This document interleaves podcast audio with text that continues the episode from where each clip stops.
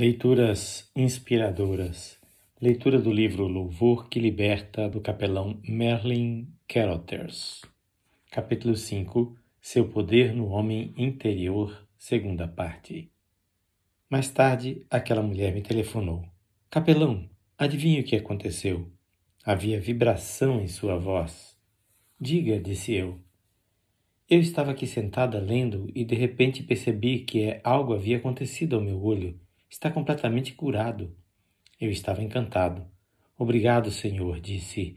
Entendi o que queres. Eu confio. Tu fazes o resto. Um pastor da cidade, um presbiteriano que fora batizado com o Espírito Santo, tinha estado relutando em contar o acontecido à igreja. Ele convidou uma irmã do nosso grupo de oração para dar testemunho num culto de domingo à noite e vários membros do grupo foram também para acompanhá-la em oração. Havia um profundo silêncio na congregação enquanto aquela irmã narrava como, mesmo sendo batista, tinha sido batizada com o Espírito Santo. Era evidente que Deus estava falando ao povo. No fim da reunião, o pastor me chamou para dar a bênção apostólica.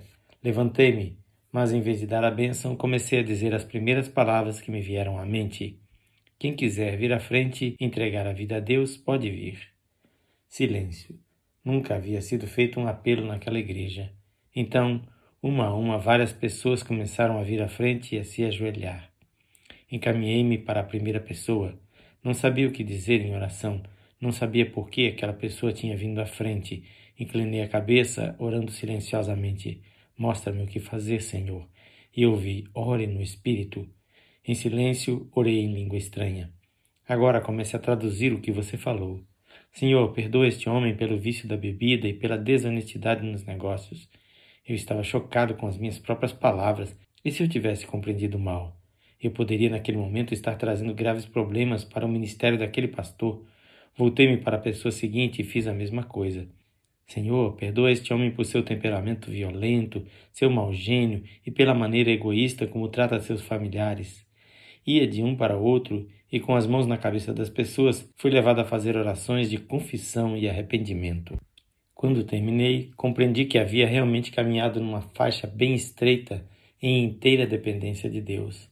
Após o encerramento, as pessoas vieram a mim uma a uma. Com lágrimas de alegria diziam: você orou exatamente o que eu precisava, mas como soube do meu problema?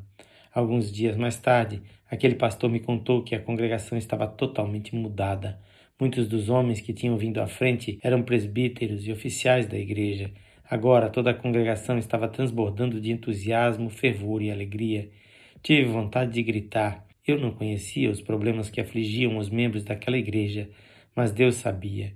Ele conhece o coração e a mente de todos nós e pode nos falar com um poder que vai diretamente de encontro às necessidades de cada indivíduo. Se a pessoa aceita, não é mérito nosso, mas de Deus. Se rejeita, também não é nossa a culpa do fracasso. Todos os dias, onde quer que eu fosse, acontecia o mesmo. Pessoas atendiam ao chamado de Jesus Cristo. Sempre que eu tentava voltar ao velho hábito de pensar antes o que ia dizer, a consequência imediata era que ficava tenso o poder e a presença de Deus simplesmente não fluíam. O princípio de abandonar-me nas mãos de Deus e deixá-lo agir era válido. Tudo o que eu tinha que fazer era descansar nele, deixar a mente aberta e abrir a boca, numa atitude de fé, e falar o que Deus me comunicasse. As palavras sempre vinham ao encontro da necessidade de alguém e a pessoa sempre era poderosamente abençoada. Eu estava maravilhado. Eu era pastor havia vários anos tinha sempre me esforçado bastante e, no entanto, nunca tinha visto tanta coisa acontecer na vida de tantos crentes em tão curto espaço de tempo quanto depois que Cristo invadiu minha vida na plenitude do seu Espírito. Sem a pesada carga que era planejar, organizar, pesquisar e escrever notas para os sermões, descobri que tinha mais tempo para a leitura da Bíblia e para a oração. Parecia que, de repente, eu tinha mais energia do que nunca e não passei mais a frustração de perder tempo com projetos que no fim resultavam em nada. Enquanto eu descansasse em Cristo, Deus dirigiria a minha vida e aconteceu que cada coisa, cada compromisso, cada acontecimento começaram a se encaixar nos lugares certos, formando um todo harmonioso.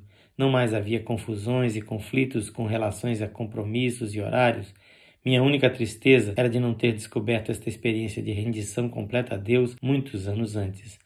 Mais ou menos por esta época, o pregador Oral Roberts veio a Fayetteville. Levantou-se uma enorme tenda e todas as noites milhares de pessoas iam vê-lo e ouvi-lo pregar e orar pelos enfermos.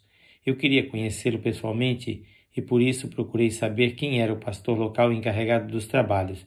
Fui a ele e ofereci meus préstimos. Ele ficou espantado a ver um capelão metodista querer se envolver com eles. Até então não conseguira a ajuda de mais ninguém a não ser dos ministros pentecostais. Todas as noites eu compareci fardado e fiquei na plataforma.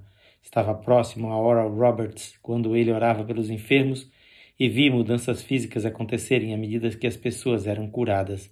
Que alegria imensa! Amigos meus capelães começaram a insinuar que se eu continuasse a aparecer em tais lugares e estar ligado a homens como Oral Roberts, eu poderia desistir de progredir na capelania do exército. Provavelmente eles estavam certos, mas eu preferia antes obedecer a Deus e ver o seu poder demonstrado claramente do que buscar a aprovação momentânea dos homens.